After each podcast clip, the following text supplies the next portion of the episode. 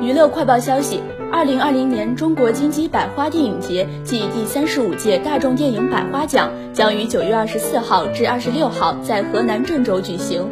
九号起，郑州市开启观影惠民季，通过多平台发放电影优惠券，邀请市民走进电影院喜迎百花。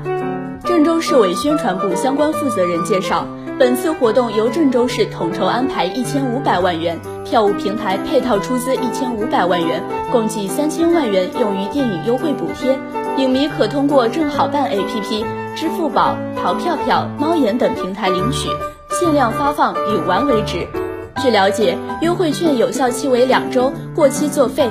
领取后可在购票平台选择使用，仅限郑州市且已恢复营业的电影院。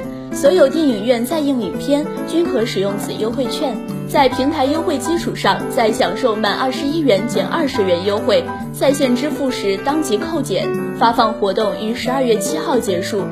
今年以来，郑州市陆续开展“春暖郑州”网上购物节、正好遇见欢享乐购季等活动，通过数字化手段回暖消费市场。观影惠民季活动是支持电影市场稳步复苏的重要举措之一。